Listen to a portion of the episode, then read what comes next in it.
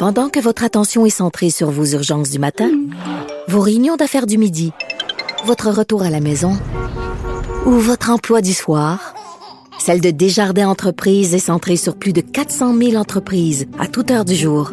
Grâce à notre connaissance des secteurs d'activité et à notre accompagnement spécialisé, nous aidons les entrepreneurs à relever chaque défi pour qu'ils puissent rester centrés sur ce qui compte, le développement de leur entreprise. Cube Radio. Les rencontres de l'heure. Jean-François Lisée et Thomas Mulcair. La rencontre, Lisée, Mulcair. Alors, écoutez, je m'en voudrais, Jean-François et, et, Tom. Je, je, voudrais vous entendre rapidement là-dessus sur cette bombe-là qui a éclaté ce matin concernant Pascal Nadeau. Est-ce que vous avez des choses à dire? il nous manque des faits. Ben, C'est effectivement la façon dont, dont c'est relaté. Euh, ça semble extraordinairement exagéré comme réaction. Euh, on voudrait avoir des faits, on voudrait avoir la version euh, de, de, de, la plainte, de quoi s'agit-il exactement? Mais effectivement, c'est très... de mm-hmm. voir des gens qui perdent Wendy Mesley, là, c'était, tu l'as bien expliqué, c'était exagéré complètement. Est-ce qu'on peut mettre les choses en perspective? Est-ce qu'on peut laisser les gens s'excuser puis, puis penser à autre chose. Euh, mais... Et Tom, Tom, est-ce qu'on a le droit de commettre des erreurs sans nécessairement qu'on nous floche après des années de service pour une erreur, une plainte? Écoute, moi, je vais te dire, je suis un peu comme Jean-François. Pour ce cas-ci, je vais attendre de voir ben les faits. Mais ça semble à première vue, en lisant les journaux au matin, ben, tu te grattes la tête et tu dis à, à, quoi on joue? Mais je vais te donner un exemple qui tient de la politique, parce que les médias, c'est plus toi. Moi, je, sors du monde de la politique. Sue Montgomery, la mairesse de Notre-Dame de Côte-des-Neiges, Snowden, elle est dans une histoire, sa chef de cabinet aurait fait ci, aurait fait ça, gagne autour de Valérie commence à leur faire la vie dure. On refuse de leur dire de quoi est accusé. On refuse de leur donner un rapport qu'ils auraient fait à l'interne. Ça se ramasse devant un vrai juge. Le juge dit, ben, peut-être Montgomery, par son caractère, y est pour quelque chose, mais honnêtement, tout ça, ça tient à rien et ils ont rejeté complètement les, plaintes contre Montgomery qui a gagné et, sa chef de cabinet, surtout, qui s'appelle Annalisa Harris, gagné sur toute la ligne. Je vois pas que ça se ramasse par après devant la commission municipale. Donc, ça, on parle pas de, juges qui sont inamovibles, on parle de, gens administratifs. Mais là, eux, ils disent, ah, quelqu'un m'a rapporté témoignage dans telle soirée de cocktail devant des gens, elle aurait dit telle affaire sur euh, le directeur général du truc. Alors moi, je me dis, alors, un instant là.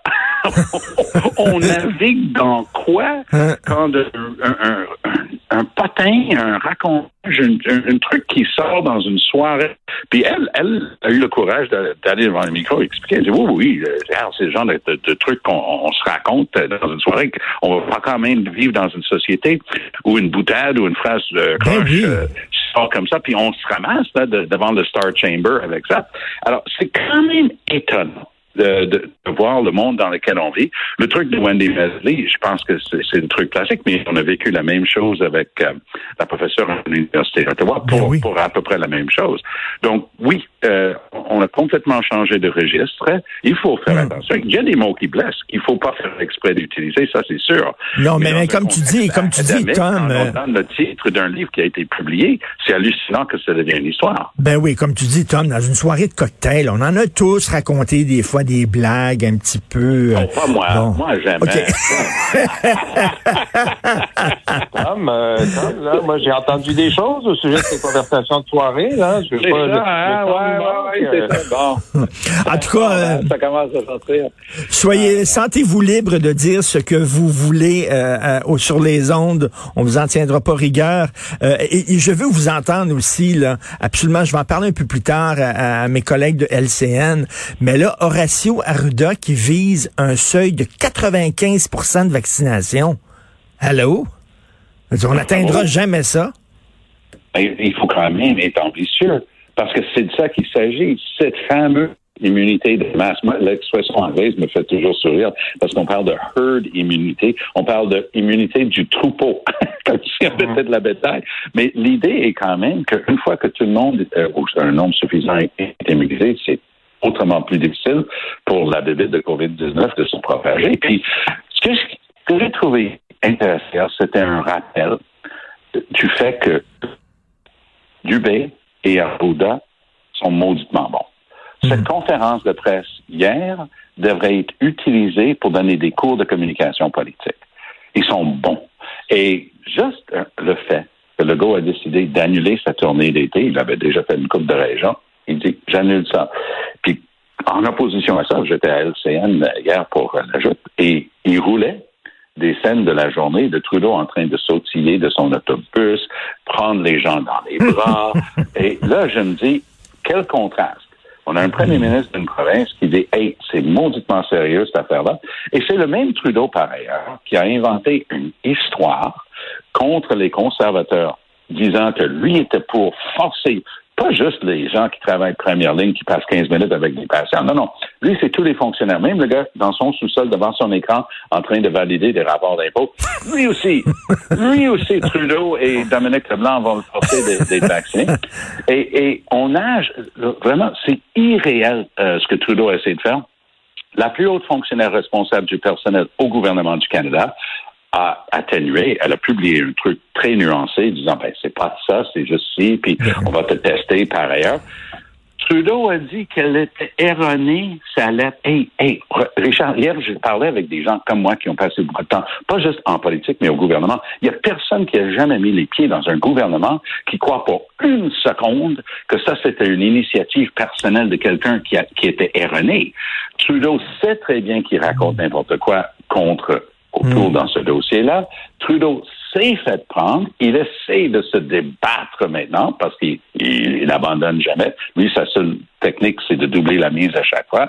Mais là, Trudeau est en train de perdre. Le papier d'Emmanuel Latraverse dans le Journal de Montréal, c'est un bon exemple. Et euh, Jean-François, qu'est-ce que trop comme passé, 95% c'est un peu surréaliste. Hein? Ben, alors, il y a deux choses. On disait au début 75% pour euh, cette euh, immunité du troupeau. Euh, avant le, le, le, variant Delta. Maintenant, effectivement, il y a un débat scientifique sur euh, le niveau auquel on doit atteindre pour euh, arrêter la, la, la, propagation du variant Delta. Est-ce que c'est 90? Est-ce que c'est 95? Moi, j'ai vu en, en Grande-Bretagne, il y a un, responsable qui dit, ben, c'est 100, 100%, ça n'existe plus un, pourcentage raisonnable pour le variant Delta. C'est un débat scientifique. Euh, la question, moi, ce qui m'a préoccupé davantage dans la conférence de presse d'hier, c'est qu'on dit, ben, même si 90 des, euh, des employés de la santé sont doublement vaccinés et que les 10% qui restent font des tests euh, quasiment quotidiens et portent le masque, ça ne suffit pas. Hmm. Et, et, moi, la démonstration scientifique que ça ne suffit pas n'a pas été faite. Euh, et là, pour dire qu'on va faire une vaccination obligatoire avec des sanctions pour ceux, les employés qui ne veulent pas la vaccination, même s'ils acceptent le test, même s'ils acceptent le masque, moi, j'ai toujours été extrêmement prudent, j'ai toujours appuyé les, les mesures, le couvre-feu, etc. Et là, je trouve que la science n'a pas, enfin moi, on m'a pas fait la démonstration c'était nécessaire. Mais, je te comprends, je te comprends, Jean-François, mais comment tu peux expliquer que quelqu'un travaille dans le domaine de la santé et ne se fasse pas vacciner? Je ouais, t'es, dans le milieu de la santé. Voyons. Je sais, je sais, ça, devrait, OK, ça devrait, ils devraient tous le faire. On est d'accord, sauf ceux pour lesquels il y a un problème médical. Mais est-ce qu'on va, est-ce, est-ce qu'on peut faire la démonstration que le risque d'avoir quelqu'un qui se fait tester tous les jours devant des patients qui sont doublement vaccinés, que ce risque-là est tellement grave qu'il faut lui faire perdre sa job. Moi, on m'a pas fait la démonstration de ça. Euh, je, t'entends là-dessus. Euh, autre sujet, euh, on a vu aujourd'hui, alors l'ancien chef de la vaccination, le major général Danny Fortin, qui devrait être accusé d'agression sexuelle. Donc, ça continue le dossier délicat, Tom, des agressions sexuelles dans l'armée. Oh que oui. Et quand ça a sorti, quand il a été retiré cet été, il a même euh, commencé une procédure judiciaire contre le gouvernement de l'avoir exclu de sa fonction. il y avait du spin dans l'arrière-fond disant c'est une vieille affaire, puis c'est quasiment rien. On entendait ça.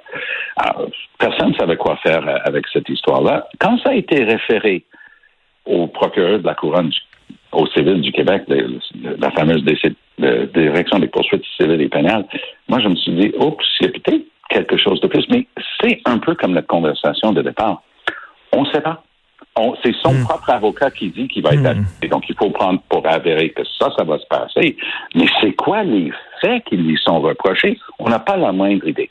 Puis oui, Richard, ça renvoie à un dossier épineux où le gouvernement a failli complètement à la tâche. Notre ministre de la Défense nationale avait l'air d'un vrai joke de dire que lui, il avait entendu parler que le chef de l'état-major avait peut-être des problèmes d'inconduite sexuelle, mais il voulait pas regarder le dossier pour pas s'ingérer. Et mon œil. Et Trudeau puis sa gang savaient pertinemment bien, ils ont rien fait. Alors oui, ça, ça va revenir pendant la campagne. Puis je dirais que dans ce dossier-là, puis dans le dossier d'Afghanistan, le fait que pour la première fois depuis bien longtemps, on a un ancien militaire qui se présente pour être premier ministre. Autour était capitaine ben dans euh, l'armée de l'air.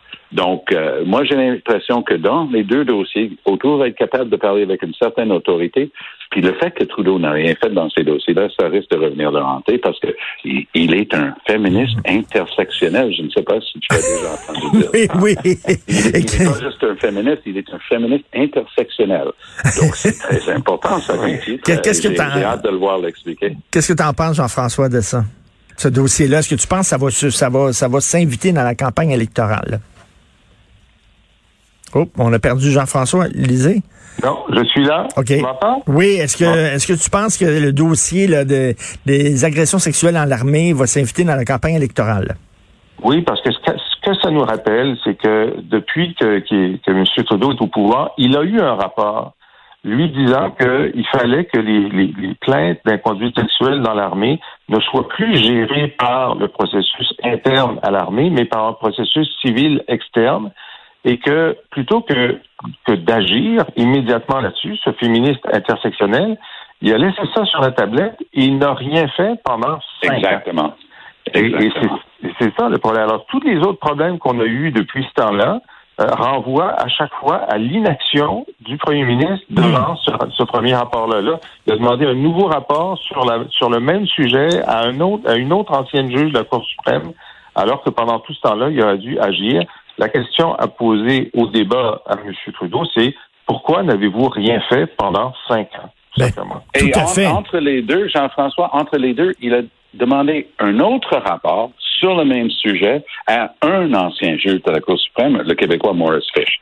Alors, mm. oui, c'est ça que ça prend. en cas de doute au fédéral, tu fais un autre rapport, tu fais une autre commission, un autre comité, parce que tu veux rien faire avec le vrai problème. Puis surtout quand on se présente, surtout quand on se présente comme un féministe comme lui, là, euh, il y a beaucoup de femmes qui vont. D'ailleurs, c'est pas pour rien que les milléniaux sont en train d'abandonner euh, Justin Trudeau, euh, parce qu'ils se rendent compte. Les 18 les 18-30 ans, Richard, ils veulent rien savoir de lui. Ben non, parce qu'ils s'en vont au NPD, parce qu'ils disent, lui, il parle, il parle, il parle, et il n'agit pas. Les gens commencent à voir à travers son jeu. Qu'est-ce qui s'est passé hier, Jean-François? Oui. Richard, j'étais dans la salle avec lui à Paris en 2015. Il met les, les bras grands ouverts. Il dit, Canada is back sur les changements climatiques et la lutte au gaz à effet de serre. Il revient au Canada. Première chose qu'il annonce, moi, je vais rester avec le plan de Stephen Harper, les cibles de Stephen Harper, puis les échéanciers ben de Stephen Harper en changement climatique. Six ans plus tard, ça n'a cessé d'augmenter les gaz à effet de serre au Canada. Il n'y a rien fait. Ben, c'est pour ça que, c'est pour ça que les jeunes. Ben, c'est ça, parole, parole, et les jeunes commencent à le laisser ben tomber par s'en aller vers le NPD. Qu'est-ce qui s'est passé hier, Jean-François, en Nouvelle-Écosse? Alors, victoire ah surprise des progressistes conservateurs, Jean-François. Oui, ben, quand on regarde la carte du Canada, c'est de plus en plus bleu. Et, euh, si on ajoute la CAQ à ça, ce qui fait que les libéraux ont de moins en moins d'alliés au niveau provincial. Euh, et ça nous donne une idée que la marque libérale semble euh, en déclin, semble en déclin au moment où le, vote se, prend par rapport à, à, ce que les sondages disaient. Alors c'est un feu jaune euh, important pour M. Trudeau dans une campagne qu'il a déclenché lui-même. Et s'il fallait qu'on ait ce genre de surprise-là au moment de l'élection, ben, il n'aura que lui-même à, blâmer. Et Tom, ben, ce que je retiens, c'est que la campagne électorale compte beaucoup. Parce que Tim Houston, le chef des progressistes conservateurs, on lui donnait pas beaucoup de chance au début de la campagne. Le NPD a augmenté son nombre de sièges. Les libéraux ont été écrasés. Il y avait eu des histoires personnelles de, de de, boissons euh, au volant pour, dans le cas du chef libéral. Il y avait des trucs tordus concernant une candidate qui n'arrivait pas à, s'en sortir. Et voilà qu'ils ont complètement renversé la tendance et les sondages du début, du début de la campagne. Et c'est pas pour faire un mauvais mot sur le nom de Tim Houston, mais si tu veux savoir ce qui se passe dans un pays, une région, va dans les Tim Horton. Parle avec le monde et tu vas savoir ce qui est en train de se passer. Les sondeurs disaient que les libéraux allaient gagner. Les, progressistes conservateurs, hier soir, en Nouvelle-Écosse, ont gagné une majorité. Et ça, ça la leçon là-dedans, c'est que la campagne elle-même compte pour mmh. beaucoup. Et, c'est ce qu'on est en train de vivre depuis quatre jours à Ottawa. Et, d'ailleurs, euh, d'ailleurs, vous deux, là, ce soir, euh, euh, il y a une source qui me dit que Aaron O'Toole va prononcer un discours ce soir sur sa vision de la place du Québec dans le Canada. Il paraît que ça va être un discours à saveur très nationaliste. Donc, j'ai très hâte d'écouter ça. Puis on va s'en reparler demain, bien sûr, du discours de ce soir d'Aaron O'Toole. Merci beaucoup, messieurs. On se voit. on se voit bientôt. Et n'oubliez pas, pour Jean-François Lisée, euh, ancien chef du Parti québécois, chroniqueur politique. On peut trouver les textes et ouvrages de Jean-François sur la boîte à Bien